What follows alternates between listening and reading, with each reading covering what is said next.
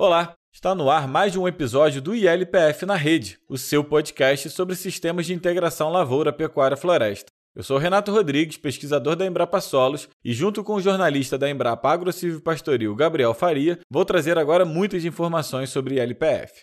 Olá, ouvinte, seja bem-vindo a mais um episódio com muito conteúdo relevante sobre a ILPF. No episódio de hoje, abordaremos um tema importante para quem já faz ILPF e pode ser um chamativo para quem pretende usar a tecnologia: a certificação de propriedades. Mas antes de anunciarmos nossos convidados e de entrarmos no nosso bate-papo, vale lembrar que você pode interagir conosco mandando suas dúvidas, críticas e sugestões pelo WhatsApp 66 232 1901 ou pelo e-mail contato@redelpf.org.br. Você já sabe, mas vale sempre destacar que o podcast LPF na Rede é realizado com o apoio da Rede LPF, uma parceria público-privada que tem como objetivo ampliar a adoção dos sistemas de integração lavoura, pecuária e floresta no Brasil. Fazem parte dessa iniciativa a Embrapa, o Bradesco, a Septis, Cocamar, John Deere, Soesp e a Singenta. Para saber mais sobre a rede LPF e acessar conteúdo técnico sobre o tema, entre no site www.ilpf.com.br ou siga a rede LPF no Instagram, Facebook e LinkedIn.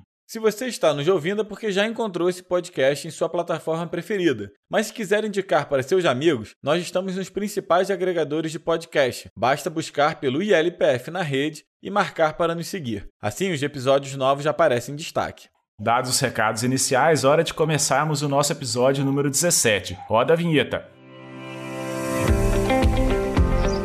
ILPF na rede. Informação no campo para uma produção mais sustentável. Em episódios anteriores, falamos sobre benefícios dos sistemas de LPF para as atividades agropecuárias, para o solo e também para a redução das emissões de gases de efeito estufa. Também falamos no episódio anterior sobre a gestão da propriedade e como esses sistemas mais complexos exigem mais do produtor rural e de sua equipe. Ou seja, a obtenção dos benefícios agronômicos e ambientais vem atrelada a uma necessidade de melhor gerenciamento da atividade. Mas será que todo esse esforço pode também se refletir em vantagens competitivas de ganhos econômicos? Neste e alguns dos próximos episódios vamos falar sobre isso. Hoje nosso tema é a certificação de propriedades com sistemas de integração lavoura, pecuária e floresta. Vamos saber um pouco mais sobre as vantagens de se ter uma fazenda certificada e dos passos para se obter a certificação. Nossos convidados para essa conversa são o gerente de projetos da Septis, Júlio Arruda, e o diretor de pesquisa e desenvolvimento também da Septis, Roberto Miano. A Sept é uma das empresas associadas da rede ILPF. Júlio e Roberto, sejam muito bem-vindos ao ILPF na rede. Obrigado por aceitarem nosso convite para esse bate-papo. Obrigado, Renato. É um prazer estar conversando com você e com o Gabriel. Eu acho que é uma ótima oportunidade né, para a gente falar dos benefícios da certificação. E é isso aí. Estamos aqui para trocar ideias e falar o quanto isso é positivo para o produtor. Muito obrigado, Renato. Muito obrigado, Gabriel, pelo convite. É uma honra estar aqui com vocês hoje, participando desse podcast. Bom, legal. Pessoal, para a gente começar a nossa conversa, vamos nivelar aqui para o nosso ouvinte também entender como é que funciona. Gostaria que vocês explicassem para nós o que é um processo de certificação de uma propriedade rural. O processo de certificação, né, padrão, normalmente ele é composto por uma auditoria, né? Ou seja, você tem um documento, né, um, normalmente um protocolo ou uma norma que concentra nesse documento né, as boas práticas, aquele comportamento esperado do produtor em relação a algum tipo de prática. E existe a figura do auditor, que vai à propriedade, normalmente durante visitas pontuais, e verifica se o produtor está seguindo né, aquele processo. E ele captura evidências disso e chega à conclusão, ao fim né, da análise, chega à conclusão se o produtor seguiu ou não as boas práticas. Isso é um processo de certificação padrão que a gente tem hoje no mercado. É muito comum também nesse processo né, seguir-se um, um, rito de, de abertura, o desenvolvimento da auditoria, como bem falado pelo Roberto Miano, e ao final existe a apresentação dos resultados da auditoria, onde o auditor vai apontar as não conformidades observadas durante a visita e caberá, no caso, ao auditado, seja empresa ou a propriedade, a tomar ações em cima daqueles pontos que foram destacados durante a visita do auditor. O que é muito comum, na verdade, nesse processo de auditorias, é que as visitas elas são muito distantes, né, para que se possa verificar a tratativa das não conformidades. E no caso de uma fazenda, né, quando a gente está falando aqui em certificação de fazenda, quais são as vantagens para o produtor de ter a sua fazenda certificada? O processo de certificação ele tem um objetivo, Renato, que é diferenciar. Quando você toma a decisão de se certificar, qual é o seu objetivo? Eu quero deixar claro que eu sou diferente de outros, né? Então a minha fazenda segue boas práticas definidas, né? Uma norma, num protocolo, e eu quero deixar claro isso. E eu não quero que seja eu falando. Não é uma autodeclaração. Realmente eu trago uma terceira parte, uma entidade independente, técnica e capaz de verificar se eu estou seguindo aquele determinado protocolo, né? Isso é uma certificadora, né? O objetivo é esse mesmo, né? É de você se diferenciar. E a partir do momento que você se diferencia, que você deixa claro que você tem compromisso com aquele protocolo, é que vem os benefícios, né?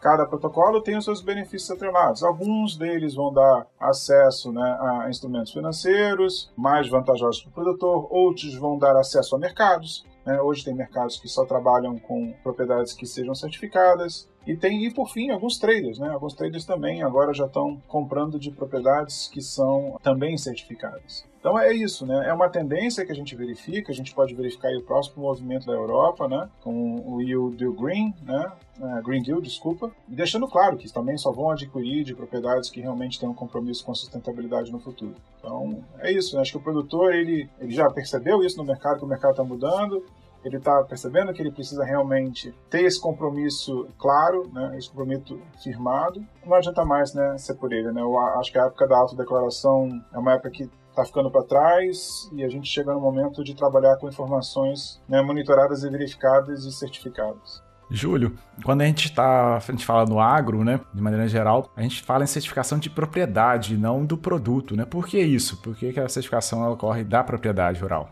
A certificação é da propriedade porque na propriedade a gente vai estar tá verificando o processo produtivo.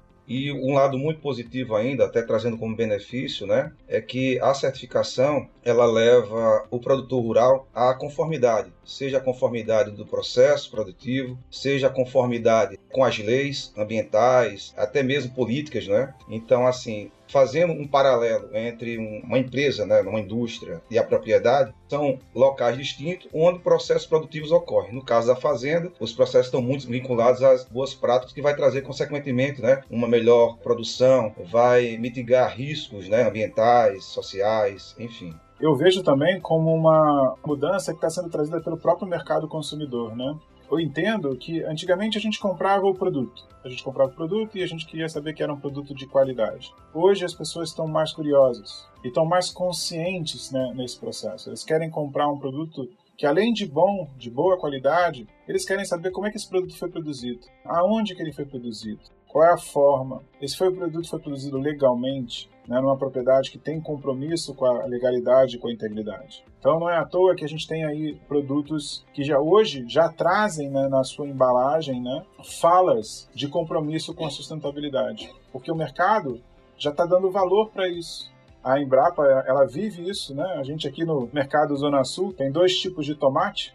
Tem um tomate Carmen normal e tem um tomate, que é o tomate que vem de um projeto da Embrapa chamado Tomatec, bem interessante, que é um tomate sustentável, né? Que é um tomate que ele é livre de, de resíduos. E é impressionante como as pessoas, quando a gente conversa assim, em volta com, com os clientes e conta né, a história do Tomatec, o cliente compra aquele, né? Mesmo ele sendo mais caro, né? Às vezes até 40, 50% mais caro do que o outro, mas a pessoa dá a preferência a comprar um tomate que seja mais sustentável, que seja livre de resíduos, que tenha um cuidado no processo, que os produtores são produtores todos corretos. Então, assim, quanto mais o tempo passa, mais o consumo se torna consciente. E agora, após a pandemia, para mim, é um caminho sem volta. Todo mundo agora quer saber como é que o produto foi produzido, onde foi produzido, não feriu a Amazônia e por aí vai, né? Então, acho que a gente vive realmente a era do consumo consciente.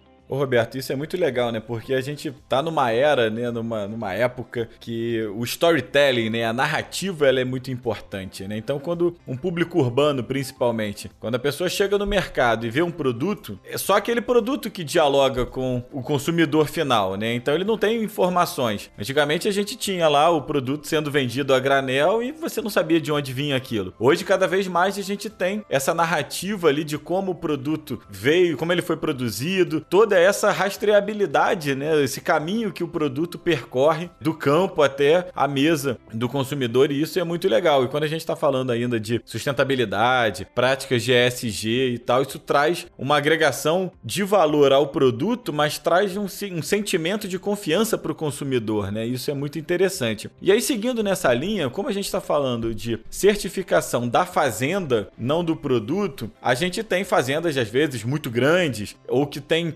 práticas diferentes de produção dentro da mesma área, né, da mesma matrícula, digamos assim. No caso do sistema de certificação, né, certificando uma fazenda, esse sistema de certificação ele vale para a extensão inteira da fazenda ou ela pode ter determinadas áreas da propriedade, determinados talhões, onde você usa aquela prática e você certifica só aquela parte da propriedade. Como é que funciona isso? A certificação, ela é da propriedade inteira. Por que isso, né? Por que da propriedade como um todo, né? A gente não pode olhar só para uma parte da fazenda e fechar os olhos para outra parte. Até porque a gente pode ter algum tipo de desvio nessa outra parte que você não está enxergando. Então, todo o nosso processo de certificação construído, ele visa a propriedade como um todo. Se o produtor, né, em relação ao nosso protocolo, ele vai ter um foco em LPF, ele vai estar implementando isso em dois ou três talhões, tudo bem. Vai ficar registrado né, na, como a forma como ele está dando uso da terra, e isso vai ser observado né, ali, especificamente nesses talhões para ver se ele está realmente implementando o uso integrado da terra. Porém, um compromisso, por exemplo, em relação a, a código florestal, em, em relação às, às, legislações sociais, ele vale para a propriedade como um todo. Né? A gente não pode fechar os olhos. E às vezes é necessário não só olhar aquela propriedade em si, aquela matrícula em si, mas também uma matrícula, uma outra matrícula, talvez distante, talvez ao lado, que complete, por exemplo, a área de reserva legal que é necessária para cumprimento do protocolo. Fazendo aqui um, um, um, complemento, né, principalmente em relação ao seu discurso que você falou, né, eu acho que a gente vive aqui, Renato, se no final do século passado a gente viveu a área da informação, né, a gente hoje vive a era também da desinformação. Por que, que eu digo isso? A gente sabe que, infelizmente, alguns, algumas marcas, né? Porque o consumidor, quando ele chega no, no, no e ele vai comprar um produto, ele está ali sozinho. Está ali sozinho para fazer a compra dele e ele tem alguns argumentos né, para tomar essa decisão. Um primeiro argumento é o preço. Depois, o segundo argumento é a marca. Né? E essa marca traz todo um histórico. Essa marca, um histórico de respeitabilidade, aquela imagem que aquela marca construiu.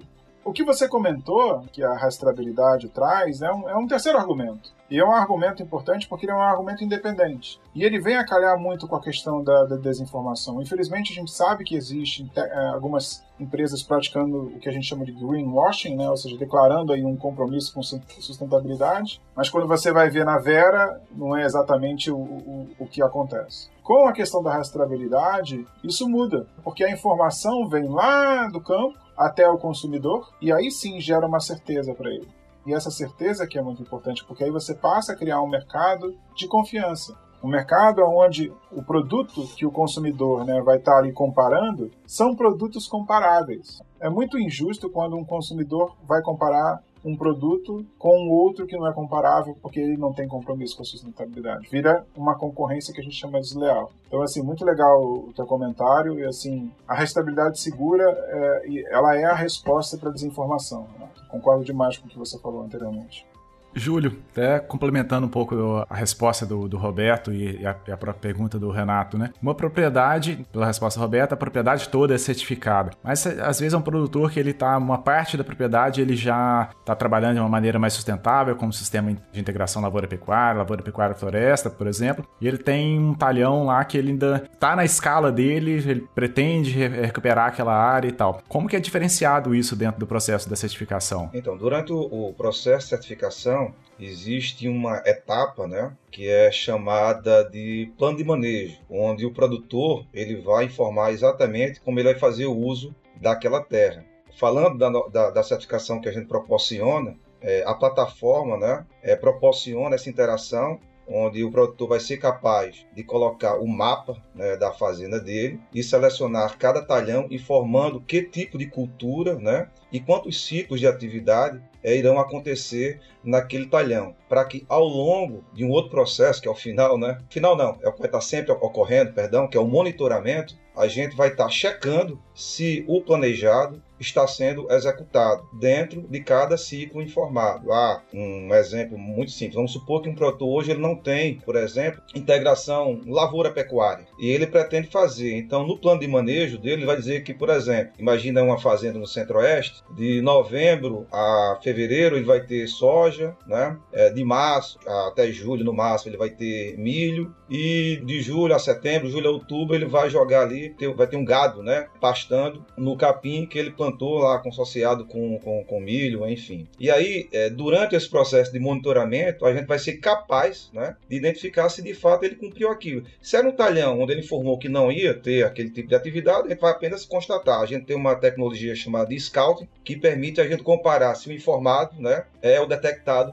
pela nossa tecnologia. Então é assim que a gente consegue identificar né, o cumprimento do plano de manejo ou o descumprimento.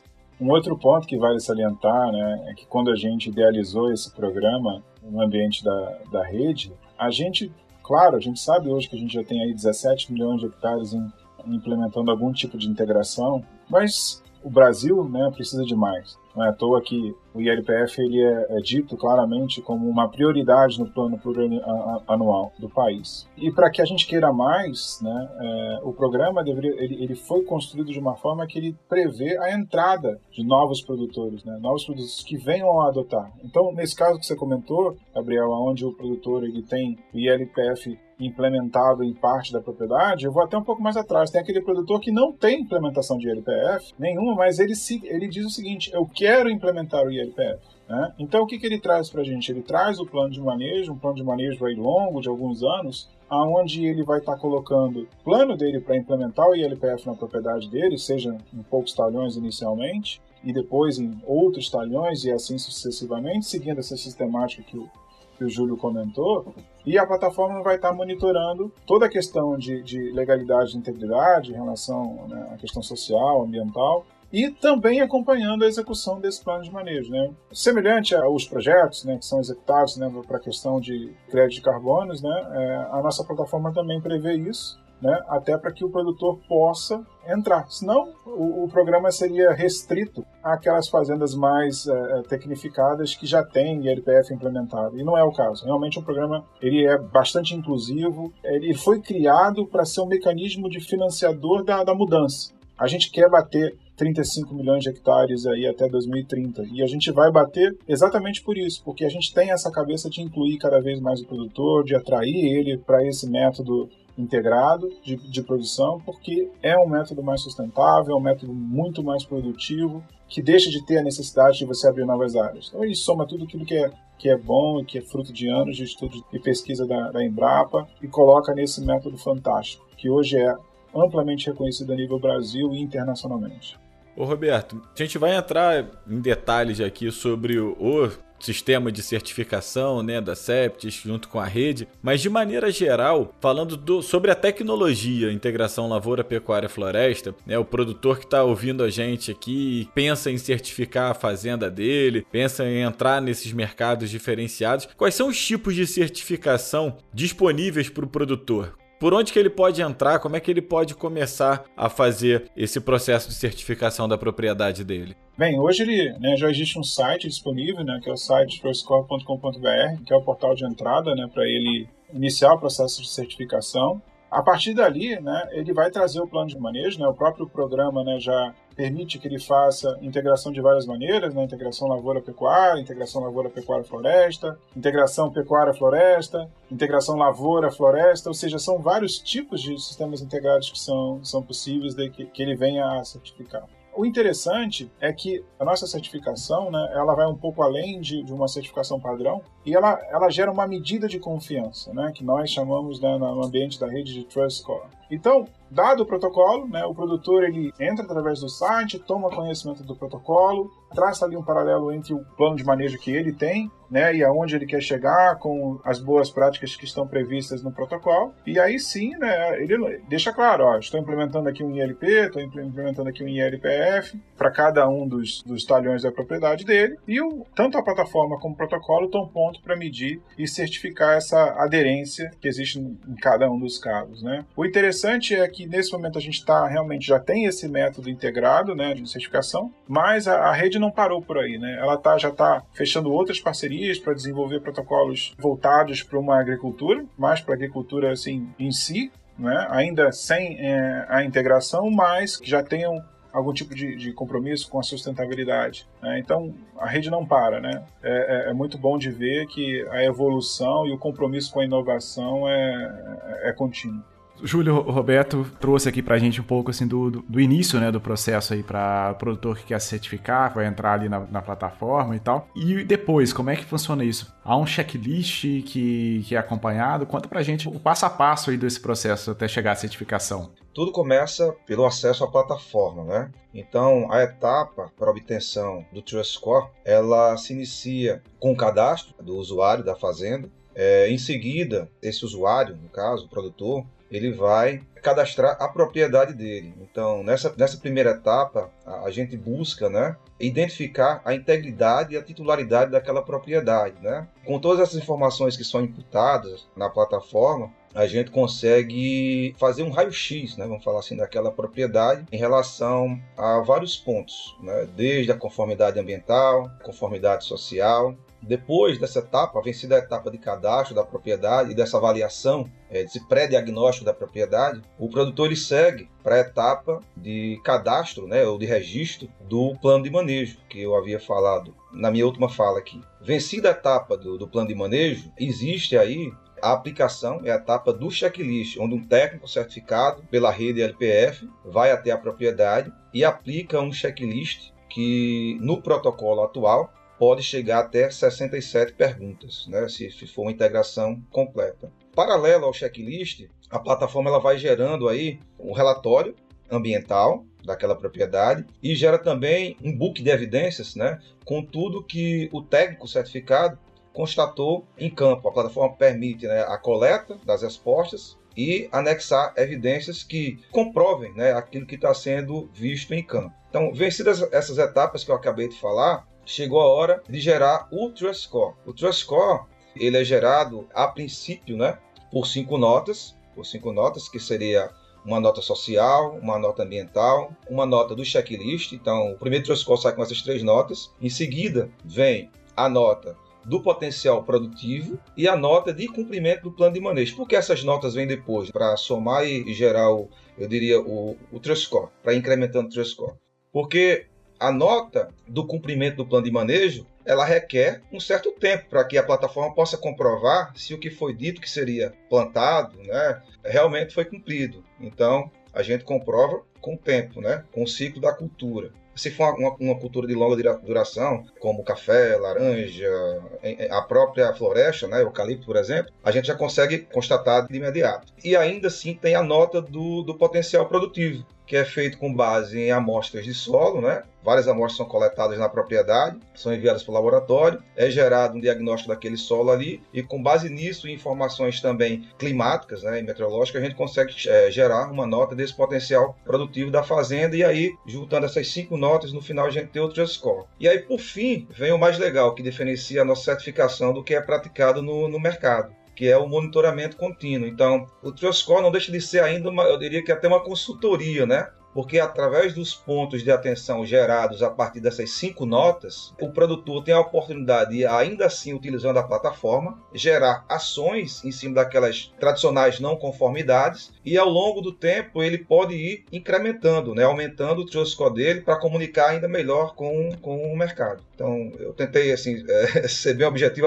apesar da resposta longa, é porque é inspirador falar disso, né? Então, tá bom, mas é isso aí. Espero ter respondido bem a sua, a sua pergunta. Assim, você falou agora, Júlio, sobre o, o Trust Score, né? Que você tem essa nota aí do produtor. E aí, é, Roberto, quando você tem essas diferentes notas. Isso chega a caracterizar diferentes níveis de certificação? Essa nota chega para informação do consumidor final de alguma maneira. Então, tipo, quando o consumidor chega para comprar um produto oriundo dessa fazenda, ele vai saber, ele vai conseguir diferenciar a nota daquela propriedade ou é tudo dentro de um, um mesmo nível de certificação? Como é que funciona isso?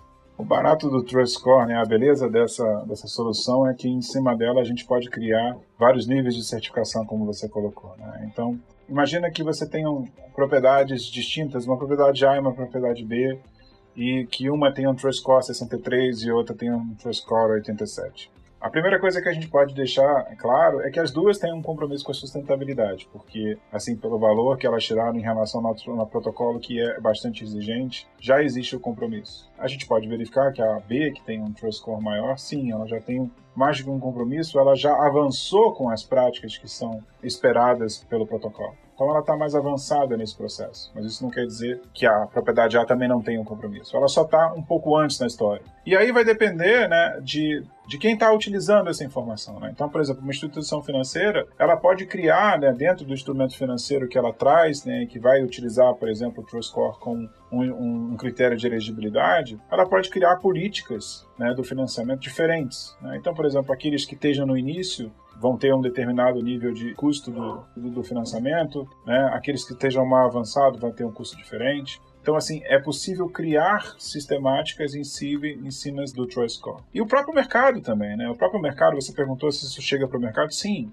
Depois a gente pode convidar todos a, a irem ao site né, do, do porque lá tem o vídeo, né, onde a visão, né, que a rede tem, está lá. Ou seja, a ideia é que o produto que seja oriundo de uma propriedade, ele carregue o Trust Score. Ou seja, um gado né, que é produzido numa propriedade certificada, que ele carrega esse, carrega esse Trust Score para um frigorífico, né? Esse frigorífico lá vai ter o seu protocolo, né, em relação a um abate humanizado, né, um abate mais que tenha lá todas as suas exigências em relação ao bem-estar animal, ou seja, o, o, frigorífico também vai ter o Trust Score dele. E a ideia é que o produto que chega lá na ponta, né, a peça de carne, traga né, o Trust Score da propriedade, né, vezes o Trust Score do frigorífico e traga todo esse histórico para o consumidor. Né? Essa é a nossa visão, tá lá no vídeo isso. E assim, se na época que a gente fez o vídeo, né, Renato, é, era um, um sonho né, um futuro é ali, como a gente colocou, né, a gente pode dizer que hoje é realidade. Então, assim, a, a tecnologia está aqui disponível, né, e a gente tem pilotos né, uh, em discussão nesse momento para demonstrar isso. Então, tudo aquilo que a gente pensou lá atrás está virando realidade agora. Ah, legal. Vocês já falaram para a gente um pouquinho aqui como que o produtor que quer fazer a certificação, onde ele começa, né, entrando no site lá, iniciando o, o preenchimento e tal. E aí acho que o produtor que está nos ouvindo aqui, a dúvida que ele vai ter Quanto que custa isso para ele? Isso é por área da propriedade? Como que, isso chega para ele depois a conta? Bem, o custo da certificação é um custo baixo, é um custo muito semelhante ao que o produtor está acostumado a pagar, a pagar numa certificação, só que ele vai ter um retorno muito, muito além do que ele tem numa certificação. Se na certificação ele recebia uma visita, né, como a gente comentou no início da conversa, uma visita pontual de um auditor, no TrustScore para uma quantia semelhante. Ele, além dele ter um monitoramento contínuo ao longo do ano, como o, o Júlio comentou né, na, na, fase de monitoramento e verificação, o Trust Score ele é e ele nasceu com esse compromisso de ser uma ferramenta para assistência técnica. Então, dentro das tecnologias que são utilizadas de monitoramento e verificação, só para dar um exemplo, a gente tem análise de solo. Essa análise de solo que é feita, ela é entregue ao produtor, ela é entregue ao agrônomo, ao técnico agropecuário da propriedade, para que ele possa utilizar essa informação que nós utilizamos para aferir as questões de sustentabilidade, né, como índice de qualidade de solo, mas o produtor pode utilizar isso para utilizar numa agricultura de numa correção de solo que ele precise ser feito. O, o TrueScore ele ousa até de fazer algumas sugestões, que cabe, claro, sempre ao produtor para fazer a escolha final, mas a gente coloca algumas sugestões. Dentro do Trust Score, né, como a gente já está fazendo monitoramento contínuo, a gente aproveita para fazer o monitoramento do crescimento vegetativo e informar o produtor sobre alguns riscos que são identificados. Então, com isso, qual é a conclusão que a gente chega?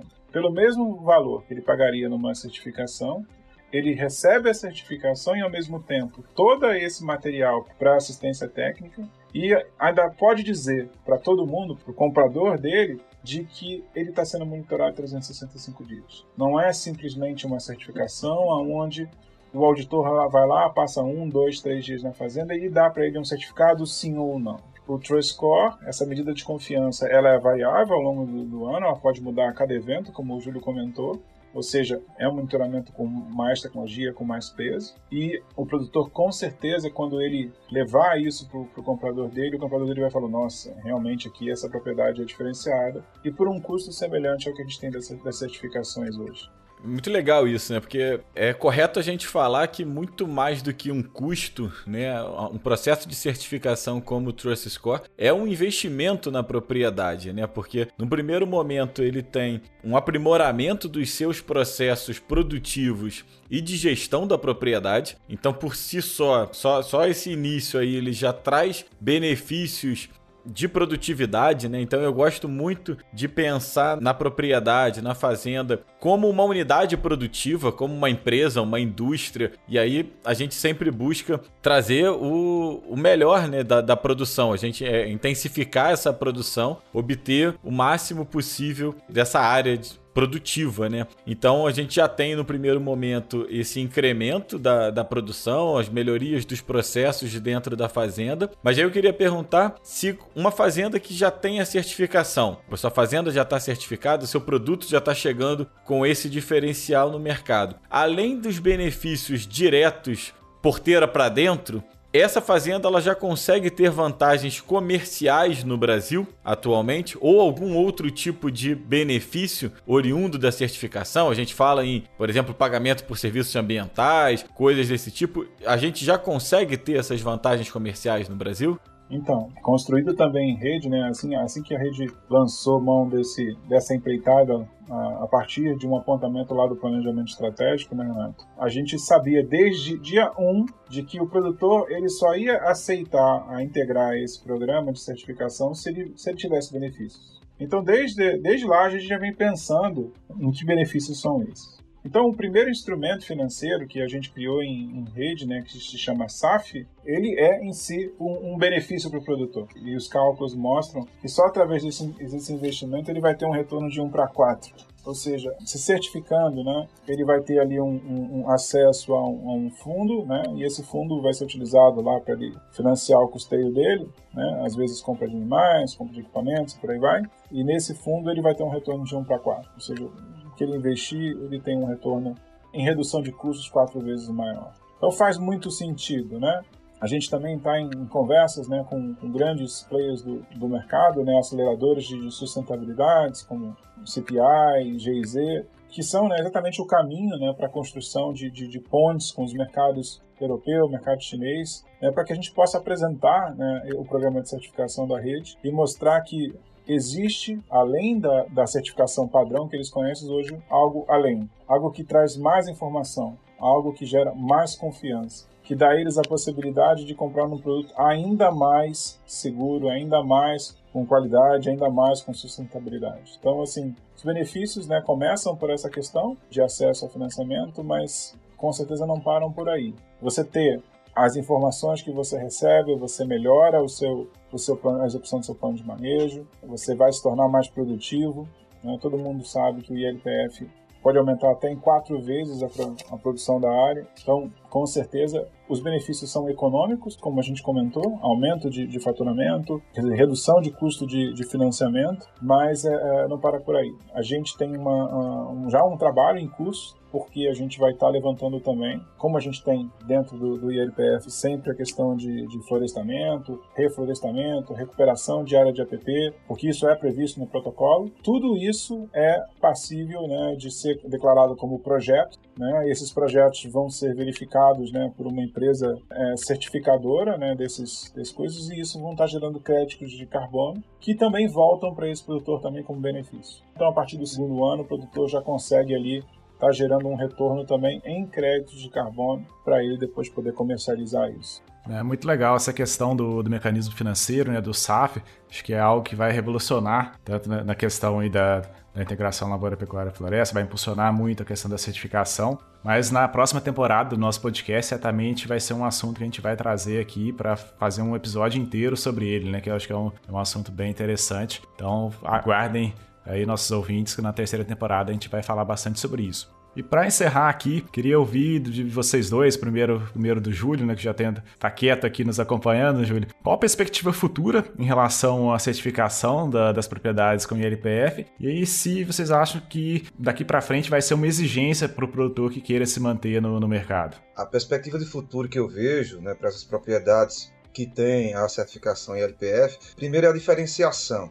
É colocar o produtor que faz da maneira correta num, num patamar elevado. E através disso, né, gerar valor ao produto dele, por, por ser uma propriedade sustentável e a gente vê os movimentos aí de mercado que estão cada vez mais interessados em propriedades que consigam comprovar né, essa sustentabilidade. E sendo o, o Trust uma ferramenta que se utiliza de tecnologia né, MRV, a gente monitora, verifica, reporta, enfim. Isso dá uma segurança maior para quem adquire esse tipo de, de, de, produto. Então, assim, é um início assim que não tem mais volta, eu vejo assim com muita positividade, né? Essa certificação. E, e resumindo, a visão é essa: de um consumidor chegar lá na gôndola de um supermercado e através dessa certificação a gente criar né, esse círculo virtuoso onde você consegue identificar exatamente a origem daquele produto e como ele é, é gerado. E o consumidor no final vai ter a opção de escolher quem produz melhor ou não aquele produto. Eu tenho uma visão que eu compartilho com o Renato, né, que é, quando a gente criou o SAF, né, o SAF fo focado no, no, no, ILPF, a gente já sabia que dentro do, do ILPF quantos sistemas integrados a gente tem. Então, a cada dia a gente vai estar criando, é, melhorando o nosso protocolo para trazer cada vez mais esses sistemas integrados. Mas a gente não vai parar por aí, porque dentro, da, dentro do ILPF a gente tem o P de pecuária. Né? Então, quando a gente fala de pecuária, e a gente sabe, né, a gente come carne no Brasil, a gente gosta. E ela é importante para muito importante para o Brasil. Então, quando a gente pensa em pecuária sustentável, né, eu também vejo como um futuro ali, a gente ter a possibilidade de realmente construir cadeias realmente sustentáveis. Né, cadeias que tenham o compromisso com a sustentabilidade ali no processo, incluindo os indiretos. Não tem essa história de você parar ali no nível 1 e, e, e dizer que você está tudo certo, né, e as propriedades indiretas terem alguns tipos de desvio. Não é isso. A gente quer realmente.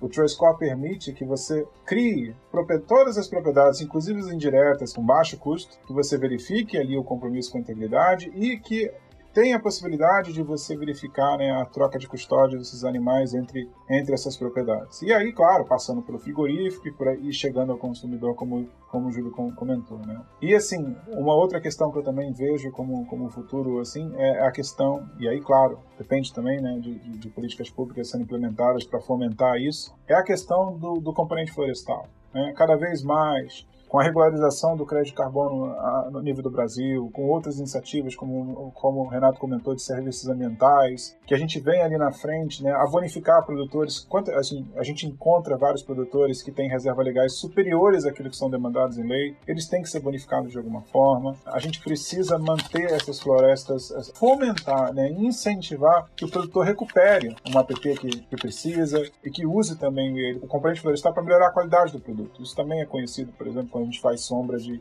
sombra para os animais. Então essa é a minha perspectiva de futuro. É um futuro que a gente cada vez mais vai ter mais sistemas, mais protocolos, todos eles com esse compromisso de integridade, gerando mais valor para quem realmente faz o show, que é o produtor. O produtor é ele que assume o risco, é ele que tem um risco da agricultura, é ele que tem um risco da pecuária, é ele que tem um risco do mercado. Né? Então é, injusto se o bônus desse risco todo ficar na cadeia. Ele precisa vir para cá. Ele precisa ser distribuído corretamente e chegar em quem corre o risco, que é o produtor. Então, o Trust Score também vai ajudar nesse sentido, porque é, se a gente tiver o Trust Score em toda a cadeia, essa informação vai ficar claro, né, de quem que é a responsabilidade por aquela sustentabilidade, quem fez o mais. Então, vamos aí trazer bastante informação crível, informação monitorada e verificada, até para que o governo, né, no futuro, possa subsidiar, é, basear as suas políticas públicas e trazer esse benefício que vai ser criado pela sustentabilidade pra, para o produtor. Esse é o futuro o futuro que eu enxergo. Exatamente, Roberto. E esse futuro, como você falou, só está começando, né? Então a gente tem muita coisa para fazer. A gente está começando um período muito importante, né? Eu sempre falo muito isso. Até 2030 a gente tem um caminho aí muito interessante pela frente, mas não só pensando só até 2030. 2030 é logo ali, né? A gente tem que começar o 2030 hoje Então a gente tem uma área de 90 milhões de hectares de pastagens degradadas no Brasil, ou abaixo da capacidade produtiva. Então a gente está falando aí de 70, 75 milhões de hectares de grãos. Então quer dizer que a gente tem um outro Brasil agrícola adormecido, né? Parado no campo, podendo gerar é, mais riqueza para o Brasil, para o produtor. E aí o caminho é esse, né? Sistemas sustentáveis de produção, sistemas certificados, rastreabilidade, chegando no, no consumidor final produtos de qualidade, de origem conhecida. E aí, por trás disso tudo, mas não menos importante, né? Mecanismos diferenciados de, de crédito, como o SAF que o Gabriel já adiantou aqui, deu um spoiler que a gente vai ter um episódio específico sobre isso na terceira temporada, assim como a questão dos créditos de carbono, né? Então, no final de 2021 a gente vai ter a COP 26, onde muita coisa vai ser decidida. Ano que vem vai ser um ano crucial para a definição dos protocolos de mercado de carbono. O produtor brasileiro, principalmente, tem que entrar nesse mercado e a rede LPF está trabalhando bastante nesse sentido. Então, é, é um novo paradigma, né? É, um novo, é uma nova maneira de produzir alimentos, fibras de energia no Brasil que a gente está começando agora intensificando muito. Mas, Júlio, Roberto, prazer imenso ter vocês aqui. Ótimos esclarecimentos aí sobre a questão da certificação das propriedades rurais, perspectivas futuras para esse mercado. Então, a gente gostaria de agradecer a participação de vocês aqui no ILPF na rede, trazendo tantas informações interessantes. Pô, a gente agradece a oportunidade. Obrigado, Gabriel. Obrigado, Renato. É sempre um prazer estar trabalhando aí com, com a Embrapa, né? Essa empresa tão importante para a gente no Brasil. Bem, que a, que a mensagem eh, esteja clara, né? A gente está aqui para ajudar o produtor, né? para que ele consiga fazer essa mudança, né? Partir aí de, às vezes, algum um, processo produtivo que tem alguns, alguns desvios, para aquele que vai trazer né, uma sustentabilidade no futuro para ele também. É isso aí. Grande abraço a todos. Obrigado, Renato. Obrigado, Gabriel, pelo convite mais uma vez. Repito, foi uma honra estar aqui com vocês, né? É, vocês aí do lado da, da, da, Embrapa e da própria rede LPF também. E nós aqui falando um pouquinho sobre certificação do lado da CEPS. Mais uma vez, obrigado. Bom, conversamos então com o gerente de projetos da CEPS, Júlio Arruda, e com o diretor de pesquisa e desenvolvimento também da CEPS, Roberto Miano. Muito obrigado pela participação de vocês aqui no LPF na rede.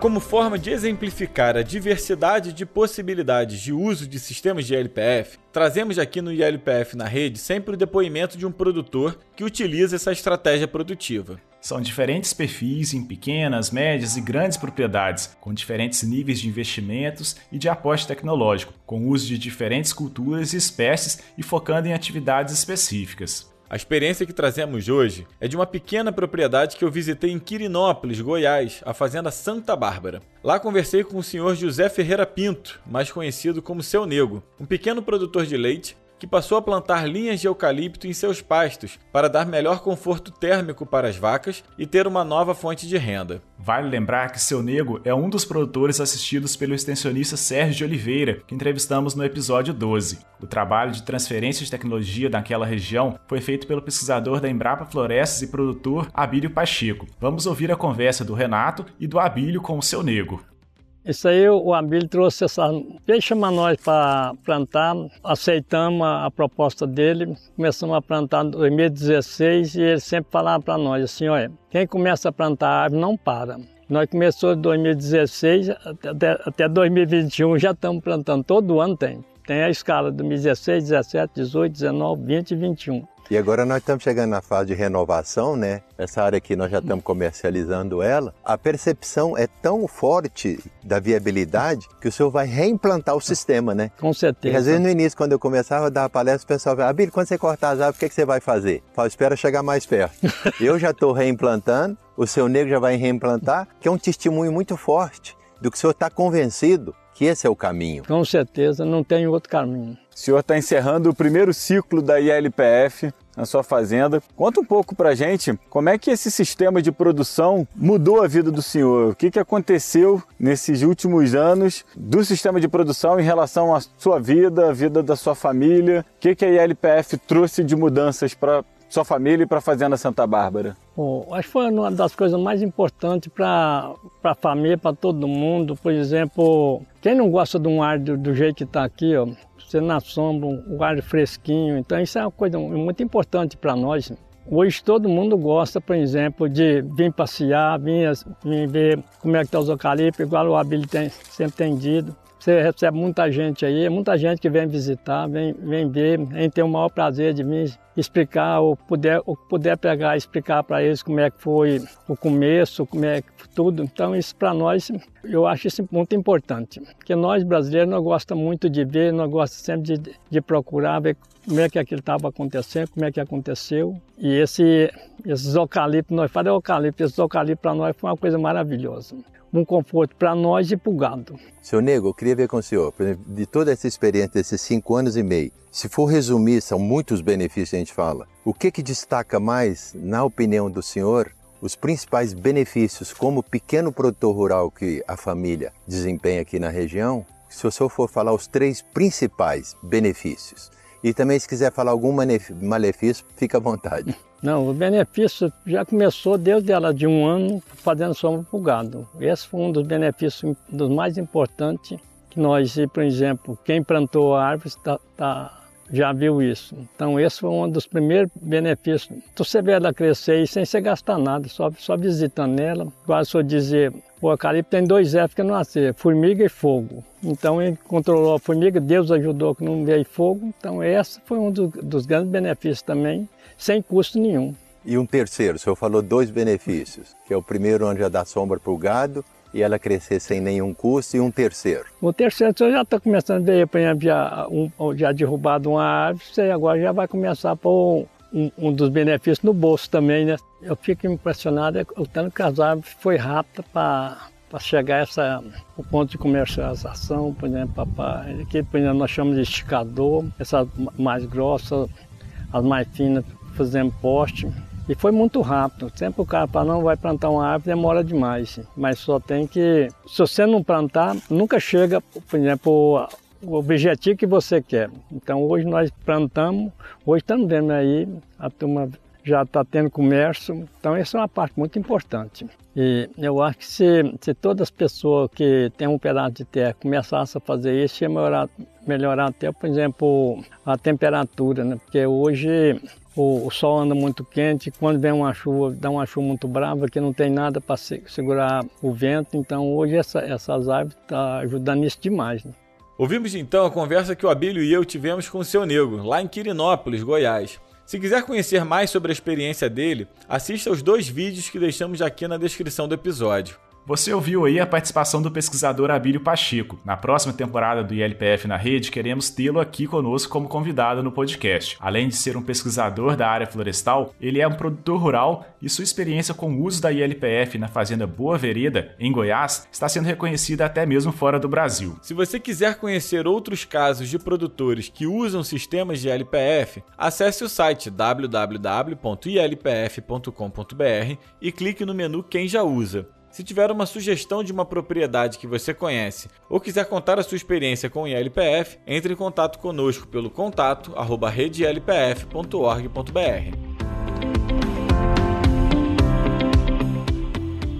Você também pode participar do podcast ILPF na rede enviando suas dúvidas sobre os sistemas ILPF. A cada episódio trazemos respostas para os questionamentos. Se quiser mandar sua pergunta por mensagem de áudio, melhor ainda, pois poderemos reproduzi-la aqui. O nosso WhatsApp é o 66 992 32 1901. Se você preferir, pode mandar por e-mail também, relembrando o endereço é contato@redelpf.org.br. Neste episódio, vamos tirar uma dúvida relacionada a um assunto que já abordamos na nossa entrevista principal e também é o tema do episódio 14. Qual a quantidade de carbono um sistema silvopastoril pode sequestrar? Será que há um número de árvores de referência para compensar a emissão de metano de um bovino? Vamos buscar a resposta na Embrapa Pecuária Sudeste com o pesquisador Ricardo Pesopani. Vamos ouvir.